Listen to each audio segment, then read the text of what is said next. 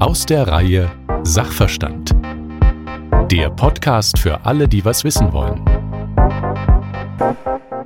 Lügen, Manipulation, geheime Treffen mit dem Papst, Machtkampf innerhalb einer der ältesten Organisationen der Welt, innerhalb eines kirchlichen Ordens, dessen Hauptziel es ist, sich weltweit um die Armen und Kranken zu kümmern. Die Rede ist vom fast 1000 Jahre alten Malteserorden, der in den letzten Jahren für viele Schlagzeilen gesorgt hat und dem Autor Konstantin Magnus ein Buch gewidmet hat. Gefallene Ritter heißt es.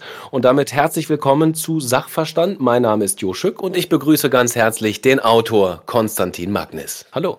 Hallo. Wir sind schon in Folge 2. In der ersten Folge, falls Sie noch nicht dabei waren, liebe ZuhörerInnen, äh, haben wir ein bisschen darüber geredet, was dieser Orden eigentlich ist, wie der organisiert ist, äh, weltweit in 47 Länderorganisationen und in fast allen Krisengebieten dieser Welt aktiv. Die deutsche Sektion mit dem Malteser Hilfsdienst äh, aus Köln ist eine der größten. Insgesamt werden weltweit, glaube ich, 1,5 Milliarden Euro umgesetzt, also eine ganze Menge Geld auch im Spiel. Und wir kennen die Vorgeschichte. Wir haben gesprochen über den Großmeister, das ist so eine Art König, der heißt heißt Matthew Festing, einst ein ganz normaler Adliger aus England, dann eben Großmeister ähm, und dann ist er aus diesem Amt geschasst worden vom Papst persönlich. Die Frage ist natürlich, wie ist das Ganze vonstatten gegangen und warum? Und dafür kann uns natürlich jetzt der Autor Rede und Antwort stehen.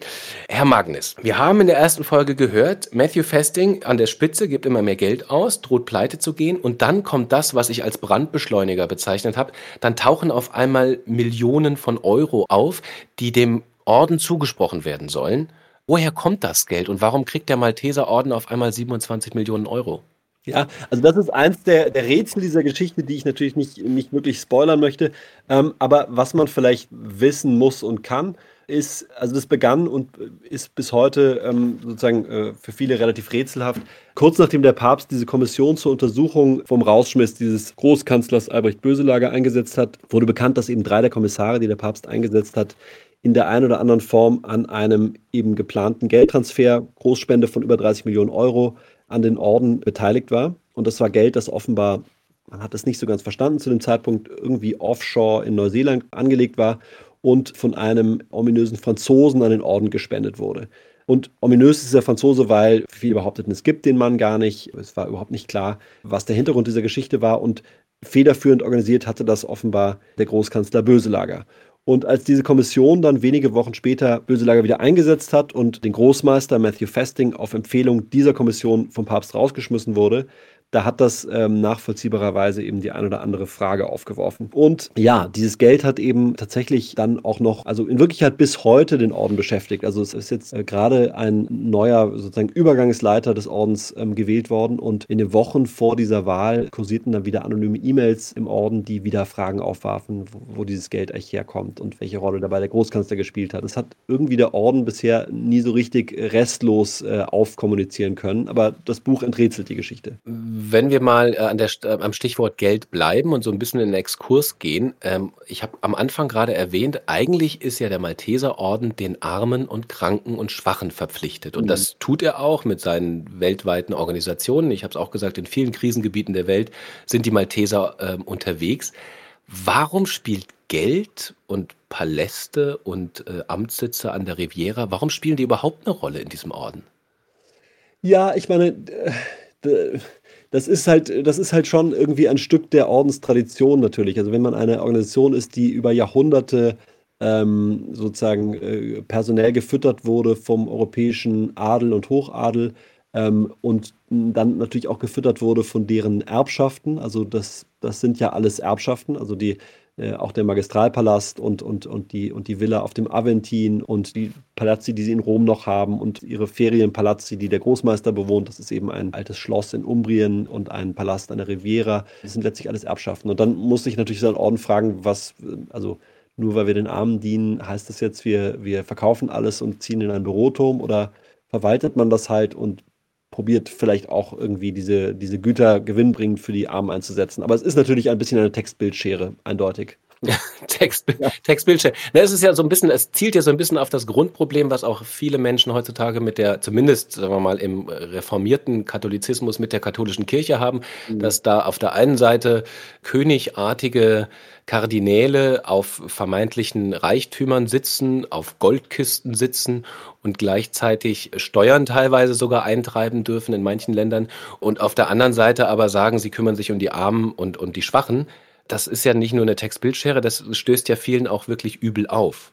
Zeigt sich da so ein Grundproblem des Katholizismus? Ja, also ich, man kommt vielleicht ein bisschen darauf an, von welcher Warte man das Ganze angeht. Ich würde jetzt mal erst sagen, es ist ja nicht so, dass die sozusagen sagen, wir kümmern uns jetzt um die Armen und dann kommen die Reichtümer, sondern im Fall des Ordens ist schon so, dass das andersrum fließt, nämlich das sind einfach zum ganz großen Teil sehr wohlhabende Leute, die sich dann um die Armen kümmern. Und jetzt kann man sagen, okay, jetzt kümmern sie sich um die Armen, dann sollten sie doch auch ihren Wohlstand abgeben. Aber vielleicht kann man auch sagen, es ist äh, irgendwie schön, dass auch diese wohlhabenden Menschen ein Vehikel finden, in dem sie irgendwie ihre benevolente Seite kanalisieren können. Und ich würde jetzt nicht grundsätzlich hinterfragen, die Besitztümer dieses Ordens. Ich finde find das schwierig zu beurteilen. Ich glaube, in der, in der, katholischen Kirche kann man ja immer noch sagen, dass das alles sozusagen der höheren Ehre Gottes dient, wenn da eine schöne Kathedrale steht. Natürlich im Orden wirkt das ein bisschen komisch, aber man überschätzt den Reichtum dieses Ordens dann oft auch. Also ich meine, der Magistralpalast liegt sehr schön und äh, ist da direkt an der, an der Via Condotti, ist aber natürlich auch ein wahnsinniger Geldfresser, was den Erhalt dieses Gebäudes anbetrifft. Und die geben de facto halt auch nicht viel mehr aus, als dass der Erhalt einer großen Botschaft äh, in Berlin oder so wäre, die dann in, in modernen, äh, vermeintlich asketischen Gebäuden sind. Also da, da, da täuscht manchmal diese barocke Fassade etwas. Darf ich mal Konstantin Magnes zitieren? Ähm, der hat in seinem Buch geschrieben, Gerade auf den obersten Etagen der kirchlichen Hierarchie trifft man manchmal auf Menschen, die sich nicht nur körperlich, sondern auch seelisch einen Fettpanzer zugelegt zu haben scheinen, Bischöfe oder Kardinäle, die derartig phlegmatisch, behäbig und bräsig auftreten, dass man das Gefühl hat, eigentlich keinem Mann Gottes, sondern einem undurchdringlichen Haufen Teig gegenüberzustehen. also, also wenn Sie, Sie kennen den Zitatgeber ja ganz gut, es klingt so ein bisschen, als sei der Laden eigentlich gar nicht mehr zu retten. Ich glaube, da, da gibt es schon beide Seiten. Also dieses Zitat geht ja weiter mit der Beschreibung von Kardinal Burke, der eben zum Beispiel genau nicht so ist. Und ich würde sagen, da zeigt sich natürlich in beiden Fällen, also sowohl im Orden als auch im Vatikan, ist das natürlich die Schattenseite einer eigentlichen ursprünglichen Stärke, ja, weil die, weil die beide natürlich äh, einfach dadurch, dass sie so auch unabhängig vom Zeitgeist und den Bedingungen der Welt um sie herum existiert haben, dadurch haben sie sich natürlich immer auch eine große Freiheit bewahrt. Und man muss halt auch immer sehen, wem sie da gegenüberstanden in den letzten Jahrzehnten und Jahrhunderten. Ich meine, die haben den Nationalismus, den Kommunismus überlebt, ähm, alle möglichen Weltumwälzungen und das in einer großen Freiheit davon. Und die haben das sozusagen überstanden. Und damit geht natürlich immer einher auch ein gewisser Autismus, und zwar ein struktureller, institutioneller Autismus, aber dann vielleicht auch einer, der sich dann irgendwie abfärbt auf das Personal. Und das ist sozusagen die Schwäche. Also ich glaube, wenn man Kirchenmänner begegnet, die so sind, dann ist da was eindeutig schiefgelaufen. Das finde ich tatsächlich auch eine sehr verstörende Erfahrung, wenn man das macht.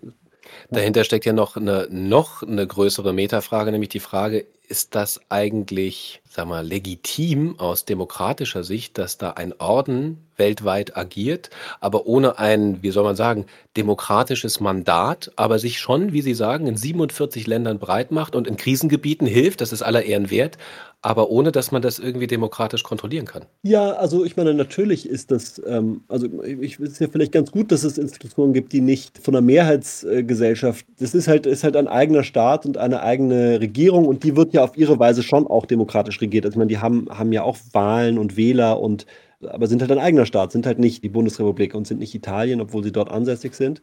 Ich glaube, man muss auch sehen, dass dieser Orden natürlich diese echt finsteren Intrigen, die sich da im Magistralpalast abgespielt haben, die repräsentieren nicht die Arbeit, die die Leute vor Ort machen, weil die ist wirklich total beeindruckend. Also fand ich nämlich auch. Also so bizarr und äh, zum Teil verstörend diese Machtkämpfe in Rom sind, so beeindruckend und faszinierend ist tatsächlich diese Arbeit, die sie vor Ort machen. Also es hat mich zum Teil auch wirklich erschüttert, wie ernst die dieses Charisma nehmen, was die ja echt aus den Kreuzzügen mitgenommen haben. Aus den Kreuzzügen, damit will ich sagen, die haben, also der, der, sozusagen der Gründungsmythos dieser, dieses Ordens ist, dass sie eben während der Zeit der Kreuzzüge gegründet wurden von Kaufleuten aus Amalfi, aber eben auch von Kreuzrittern, die kamen und die haben ihre Schwerter niedergelegt und haben angefangen, Kranke zu pflegen. Und zwar christliche Kranke in Jerusalem und Verletzte und aber eben auch muslimische, jüdische, also aus allen Religionen völlig undiskriminatorisch zu einer Zeit, wo das total revolutionär war. Haben die bedeutendsten Krankenhäuser dieser Zeit damals aufgebaut und die haben es geschafft, um jetzt mal was äh, sozusagen in favor für den Orden ähm, auszusprechen, die haben es eben geschafft, diese Aufgabe durch ein Jahrtausend unverändert durchzuziehen. Und ich glaube eben, dass sie das getan haben, nicht weil sie so viel tolle Paläste hatten und äh, fantastische Fürsten, die irgendwelche Riesenrollen gespielt haben und ganz viel Kohle. Die Kohle haben sie ja zwischendurch komplett verloren, die hatten gar nichts mehr, als sie da aus Malta vertrieben wurden von Napoleon. Und dann haben sie halt wieder ein bisschen was geerbt und jetzt haben sie halt in Rom da diese Palästchen und viel Grundbesitz in Italien, aber der Reichtum ist jetzt eher der der individuellen Mitglieder und nicht des Ordens an sich. Aber sie haben eben trotz dieser Reichtümer das geschafft, sich diese Grundaufgabe zu bewahren. Und das nehmen die Leute, also auch die größten Arschlöcher, die man in diesem Orden treffen kann, die nehmen das eigentlich alle, jedenfalls alle, die ich getroffen habe, total ernst. Und wenn man die sieht, wie sie, ähm, und das habe ich ein paar Mal erlebt, ich war, ich war selber auf Ordensprojekten im Libanon, in Jordanien, ich war in Lourdes zweimal und habe es die auf anderen Projekten auch erlebt. Die machen das wirklich, also die pflegen zum Teil sozusagen ähm, hands-on die Kranken mit, pflegen Behinderte, machen mit den Ferien, verbringen mit denen Wochen und Wochen, machen auf der ganzen Welt Projekte und das aus einer wirklich total genuinen also man würde im politischen Kontext sagen Solidarität mit den Armen, aber de facto ist es echte Nächstenliebe. Und die, die, die, sind davon total durchdrungen und das erfüllt die total. Und das ist schon die eigentliche Corporate Identity. Ich würde sagen, alles andere kommt und geht und fällt. Und die hatten halt auch mal, haben jetzt gerade halt Paläste und Machtkämpfe in Rom, die hatten davor riesige Schiffsflotten, waren zwischenzeitlich auch mal Piraten, waren Landesherren, das kommt und geht, das ist sozusagen alles irgendwie Schall und Rauch, der, der, der vergeht. Und das ist das eine, was sich durchzieht und was sich irgendwie auch erhalten hat, ist dieser Dienst an armen Kranken. Ich finde das ziemlich faszinierend, ehrlich gesagt, weil mich hat das schon zum Nachdenken gebracht, dass, es, dass das sozusagen die eine Komponente ist, die offenbar es geschafft hat, sich durch die ja wirklich sensationellen Umwälzungen der letzten tausend Jahre, wenn man sich vorstellt, was da alles passiert ist in der Welt, dass diese eine Institution zusammen mit der katholischen Kirche diese tausend Jahre, die Kirche 2000 Jahre überstanden hat, das muss ja irgendeinen Grund haben und ich glaube, dass dieser Grund weit über die Reichtümer oder die Connections hinausgehen. Ich glaube, dass das eigentlich in diesem Blutkern liegt, die Antwort auf die Frage, warum die so lange existieren. Ähm, Sie beschreiben ja auch sehr, sehr eindrücklich, wie zum Beispiel auch der Großmeister Matthew Festing äh, in Lourdes bei der Wallfahrt dabei hilft, äh, Ältere und Kranke zum Beispiel am, am Bahnhof irgendwie oh. aus den Zügen zu helfen und äh, zu ihren Plätzen zu bringen und wie wirklich verschiedene Ordensritter wirklich Hand anlegen und richtig mit anpacken, um eben Arme und Kranke irgendwie zu pflegen und zu beschützen. Das ist die eine Seite und das ist ja das, das ist ja das Spannende daran, dass es so eine Multiperspektive in der Gleichzeitigkeit gibt. Matthew Festing macht auf der einen Seite diesen Dienst äh, an, an Armen und Kranken und auf der anderen Seite ist er verstrickt in diese Ränke und Sandkastenspiele, ältere Herren, die in Rom irgendwie um ihre Macht kämpfen und damit aber auch gleichzeitig das Vermächtnis, das Sie gerade so eindrücklich beschrieben haben, des Ordens insgesamt, sagen wir mal, in Zweifel ziehen. Das mhm. ist ja tragisch, oder nicht? Das Schöne an der katholischen Kirche ist ja, dass sie nie zu keinem Zeitpunkt eigentlich sich vor allem dadurch ausgezeichnet hat, dass die Hauptprotagonisten so unglaublich tugendhaft waren. Ja? Man muss sich einfach anschauen, guckt sich halt die Bibel an und guckt sich an, auf welchen Typen die, äh, diese Kirche gegründet wurde. Also ich meine, das guckt sich die Apostel an, die, die das gesamte Evangelium hindurch eigentlich ständig Schwachsinn reden und, äh, und, und sich kloppen darum, wer der Erste von ihnen ist und einfach wirklich dummes Zeug reden, offensichtlich auch total durchdrungen sind von dem Wunsch, äh, selber eine Rolle zu spielen, ähm, einem mächtigen Propheten anzugehören. Petrus, der Fels der Kirche, der aber wirklich sowas von abwurstet im Evangelium, der Riesenreden schwingt und dann Jesus dreimal total verrät, also wirklich auch so oberpeinlich. Meine, abwurstet finde ich sehr gut, ja. Ja, aber ich meine, ist, ich finde das schon, schon wichtig und bezeichnend, das ist unsere Kirche. Ja? Das sind wirklich keine ähm, moralischen Heldengestalten, auf denen diese Kirche gegründet ist und ich finde das eigentlich ganz tröstlich, dass es offenbar nicht, äh, also es geht sozusagen nicht um die klinische moralische Reinheit bei der Sache, sondern ich glaube, es geht schon irgendwie um, äh, also äh, es geht darum, dass die Liebe, glaube ich, in die richtige Richtung gelenkt wird, ähm, in erster Linie. Und, und das kann man denen allen irgendwie nicht absprechen. Und naja, die Wahrheit ist, dieser Orden würde im Zweifelsfall, also ich meine, ich habe dieses Dilemma beschrieben mit den Professrittern und der, und der Auswahl zum Großmeister, weil das so ist, bin ich wirklich überhaupt kein Witz davon überzeugt, dass wenn ich morgen sagen wir mal, Witwer werden würde und in den Orden eintreten würde und mich zum Professritter machen lassen würde, dass ich dann in relativ kurzer Zeit zu den ganz, ganz heißen Kandidaten für die Großmeisterschaft gehören würde. Weil es eben nämlich so wenig Nachwuchs gibt und Sie sind genau. relativ jung. Und wenn ich zum Großmeister gemacht würde in diesem Orden, würde der Orden halt brennen und untergehen sofort. Ich finde es irgendwie faszinierend, dass auf diesen ganzen äh, sehr unvollkommenen Gestalten dann trotzdem so viel Gutes passieren kann. Und natürlich muss der sich reformieren und natürlich muss der äh, an seinen Strukturen wirklich auch grundlegend was ändern. Das weiß der Orden aber selber ganz gut oder das wissen die selber ganz gut. Also da arbeiten sie jetzt gerade dran. Das ist natürlich eine Frage. Wir müssen auch gleich nochmal ganz kurz zumindest nochmal andeuten, was jetzt eigentlich mit den Geldern passiert ist. Wir haben vorhin gesagt, 27 Millionen sind irgendwo aufgetaucht. Sie haben gesagt, da gab es einen französischen Spender, mutmaßlich. Das Geld ist dann auf verschiedene verworrene Wege irgendwo durch die Welt gekommen. Aber tatsächlich ist es am Ende, das konnte man ja auch in der Presse lesen, offenbar legal beim Orden angekommen und trotzdem beschäftigt das ganze Geld immer noch den Orden jetzt. Und es sind ja auch verschiedene Menschen darüber gestolpert. Und Matthew Fasting nicht direkt, aber indirekt dann doch auch übers Geld, der ist nicht mehr dabei. Ist dann die Affäre jetzt einigermaßen ausgestanden, diese aktuelle Affäre? Ja, ich würde sagen, dass die ähm, ausgestanden ist. Was die Herkunft des Geldes anbetrifft, kann man nur sagen, da hat der Orden jetzt selber einfach keinen lückenlosen Überblick über, diesen, über diese Herkunft und die eigenen Untersuchungsberichte haben das eine oder andere Fragezeichen. Und man kann aber davon ausgehen, dass sie das Ganze, also insbesondere nachdem es so hoch öffentlich geworden ist, ähm, sehr, sehr genau geprüft haben. Aber eben geprüft im Sinne von komplett aufgeklärt haben sie nicht die Herkunft des Geldes, sondern die Frage, ist es für uns legal und ist es steuerrechtlich unbedenklich, das Geld anzunehmen. Und da sind die nach allen mir vorliegenden Unterlagen auf der sicheren Seite. Und mehr will man halt nicht wissen. Ja? Also die mhm. Haltung ist so ein bisschen, wenn es jetzt Bill Gates 30 Millionen schenkt, dann interessiert uns auch nicht, wie er das verdient hat. Äh, wir freuen uns einfach und wir stellen nicht mehr Fragen, als unbedingt nötig ist. Und tja, also das, das kann man wahrscheinlich so sehen was jetzt die verschiedenen äh, Verstrickungen davor anbetrifft. Diese ganze Geschichte kriegt eine gewisse Tragik halt auch dadurch, dass sie sich zum großen Teil rezipiert wird in diesem Subuniversum der katholischen Online-Medien, die halt auch zum Teil äh, nicht besonders große Mittel für Recherche haben, die sich ähm, auch von Fakten nicht von ihrer Meinung so schnell abbringen lassen, die sehr stark sich Lagern zuordnen und in, das ist ein Milieu, in dem einfach Verschwörungstheorien wie Pilze wachsen können, weil sie nicht gegengecheckt werden und die Leute sich dann sehr schnell einfach der einen oder anderen Seite zuordnen. Klingt wie amerikanischer Wahlkampf. Ja, ja, genau. Es ist leider genauso. Also es ist, es ist wirklich, es ist, glaube ich, wirklich ein Problem, weil es gibt da halt sehr viele Blogs und sehr viele m, kleine und große Online-Magazine. Das ist so ein bisschen wie Musikjournalismus. Das sind eigentlich sozusagen Fan-Magazine als echte, ernstzunehmende journalistische Outlets zum großen Teil. Und, und deswegen sind die halt dann Fans von der einen Seite oder der anderen Seite und bedienen die einfach ganz oft ohne Fakten zu prüfen, ohne, ohne zu recherchieren, schreiben voneinander ab, coin alles wieder, was sozusagen ihre, ihre Sicht unterstützt. Und ähm, das ist nochmal ein, ein ganz eigenes tragisches Kapitel, wie Konflikte medial ausgetragen werden in, in dieser Welt. Nun, nun bietet ja die Geschichte Stoff wirklich, wir haben gerade von, von Soap gesprochen, das sind wirklich Ränkespiele, ihr Buch ist wahnsinnig spannend. Auf der anderen Seite gibt es ja auch viele Menschen, gerade in Deutschland, weltweit sieht es anders aus, aber gerade in Deutschland laufen ja die Schäfchen scharenweise davon der katholischen Kirche und selbst die Kirche Kirche selbst vermutet ja auch in den nächsten Jahren noch viel weiteren Aderlass, äh, was die Mitgliederzahlen anbelangt. Können Sie nachvollziehen, dass Menschen sagen, ich finde die Geschichte spannend, aber sie ist wahnsinnig irrelevant. Dieser Malteserorden pff, spielt auch keine Rolle. Als reine Institution kann man natürlich sagen, was interessiert mich, das kuriose Königtum da in Rom, was da vor sich hin lebt. Ähm, ich würde schon sagen, dass er eine Rolle spielt. Also ich glaube, dass das, was, der, was dieser Orden tatsächlich weltweit leistet, ist ziemlich relevant und ziemlich beachtlich. Und äh, man muss sich nur anschauen, was die jetzt gerade im Libanon machen. Also die sind wirklich, ich würde sagen, das ist einer der wesentlichsten Player im, im Wiederaufbau des Libanons jetzt momentan.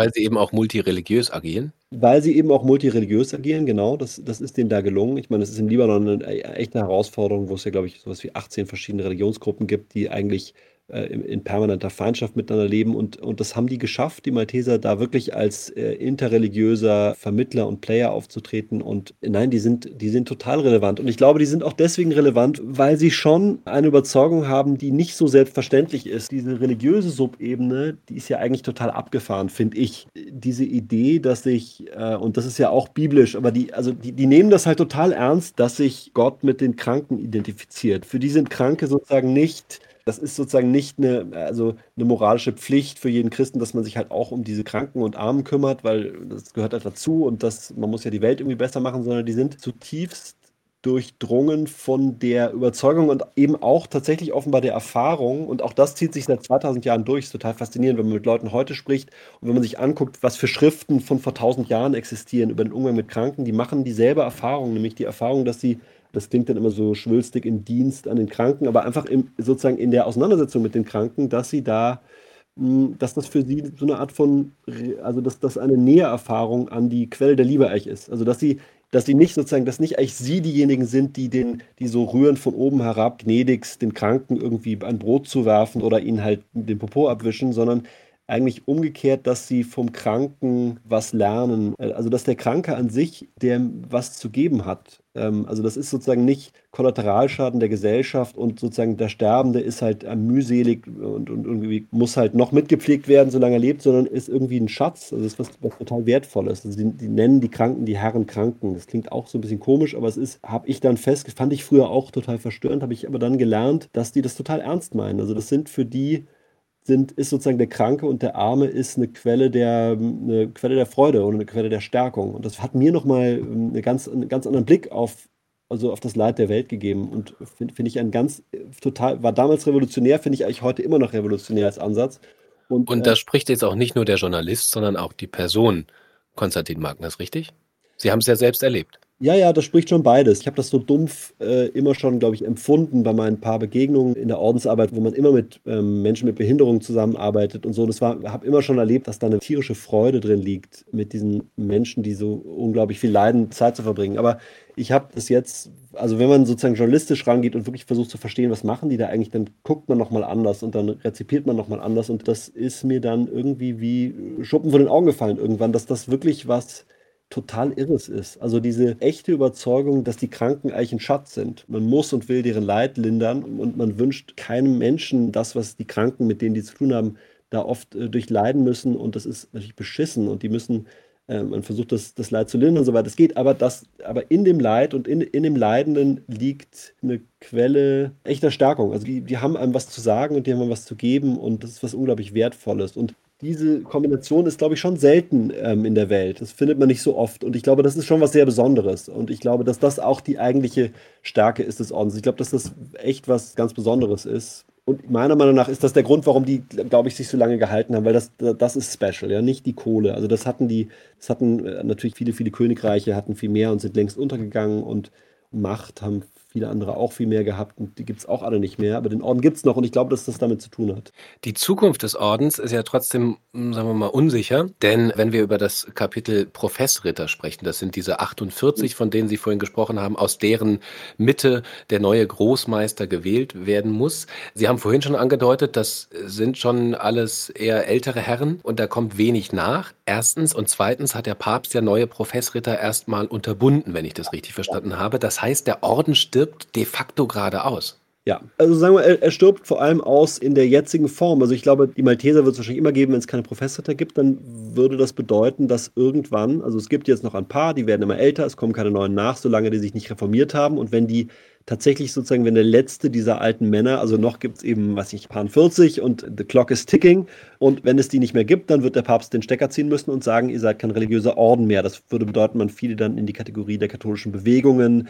Das würde möglicherweise die diplomatische Anerkennung des Vatikans riskieren. Also dann könnte der Vatikan sagen, dann seid ihr halt kein souveräner Staat mehr uns gegenüber. Und dann würde das ganze Konzept des Ordens und seiner weltweiten Projekte in sich zusammenbrechen deswegen ist es schon sehr wichtig, dass man diese Frage der Professritter angeht und die besteht im Wesentlichen darin, dass die halt eben eigentlich nur so ein bisschen Pseudomönche sind, ja, weil die leben Armut, Keuschheit und Gehorsam auf dem Papier. Das ist der Deal mit Rom. So müssen, so, so müssen geistliche Ordensleute leben. Die kriegen aber ein Indult, ein sogenanntes. Also die müssen äh, das Armutsgelübde dann doch nicht durchziehen, weil der Orden gar keine Lust hat, denen ihr Taschengeld zu bezahlen oder konnte das auch früher nicht. Das heißt, de facto leben die einfach so weiter, wie sie es vorher auch schon gemacht haben. Die haben zum Teil sehr große Häuser, fahren dicke Autos und das Keuschheitsgelübde wird nicht so richtig überprüft, weil jeder lebt irgendwo vor sich hin. Und Gehorsam sind die eigentlich auch nicht besonders, äh, hat sich jetzt in den letzten Jahren gezeigt. Und de facto ist es halt so, dass, dass ähm, ganz viele von den, diesen Professoren dann sind halt viele fromme, aber auch viele reiche Witwer. Also die sind dann einfach 70 äh, und die Frau ist gestorben und dann kann man aber noch so ein bisschen, kann man noch so einen kleinen Deal machen und Professritter werden. Das ist dann ganz lustig. Und dann werden sie ja Professritter und sind dann auf einmal Mönche, aber müssen überhaupt nichts ändern. Und es gibt halt auch, das kann ich natürlich nicht quantifizieren, aber nach übereinstimmenden Berichten auch von den Professrittern selber gibt es auch einfach viele schwule Junggesellen, die einfach so weitermachen wie vorher, weil sie halt auch sozusagen haben halt keine Frau, damit können sie problemlos Professritter werden, aber aber führen natürlich dann auch nicht das Leben, was man sich eigentlich vorstellt für sozusagen Mönche. Ja, sondern Frei nach dem Motto, hier bin ich Mönch, hier darf ich sein. Ja, exakt, genau. Und das Problem ist halt, das strahlen die aus. Ja? Es gibt wirklich auch ganz tolle, fromme Menschen darunter, aber, es, aber ich würde sagen, mehrheitlich ist der Eindruck einfach ganz oberflächlich schon, sind halt äh, dicke alte Männer und die irgendwie so gemütlich vor sich hin leben und das turnt natürlich total ab. Kein junger Mensch will da Mitglied werden und das reformieren sie gerade und da ziehen sie ganz schön an und das wird jetzt alles nochmal auf neue Beine gestellt. Dieser Reformprozess läuft jetzt gerade. Und einer der berühmtesten Großmeister, deswegen, weil er nämlich ganz schön in die Schlagzeilen gekommen ist, hieß Matthew Festing. Den gibt's immer noch, den haben sie auch danach noch besucht. Was aus ihm geworden ist, das kann man in ihrem Buch nachlesen. Ob Matthew Festing nur von Papst Franziskus äh, geschasst wurde oder ob er vielleicht unter Papst Benedikt nicht geschasst worden wäre. Das, äh, darüber kann man spekulieren. Auch dazu gibt es Hinweise im Buch. Es geht natürlich um die Machenschaften, die wir angesprochen haben. Und alles andere muss man wirklich sagen, muss man sich detailliert nach ihrer detaillierten Recherche in ihrem Buch nachlesen. Vielen Dank, Konstantin Magnus, für gefallene Ritter. Meine ganz klare Empfehlung und vielen, vielen Dank für dieses Gespräch. Sehr gerne. Konstantin Magnus war das. Mein Name ist Jo Schück. Bitte immer dran denken, wir müssen alles erwarten, auch das Gute.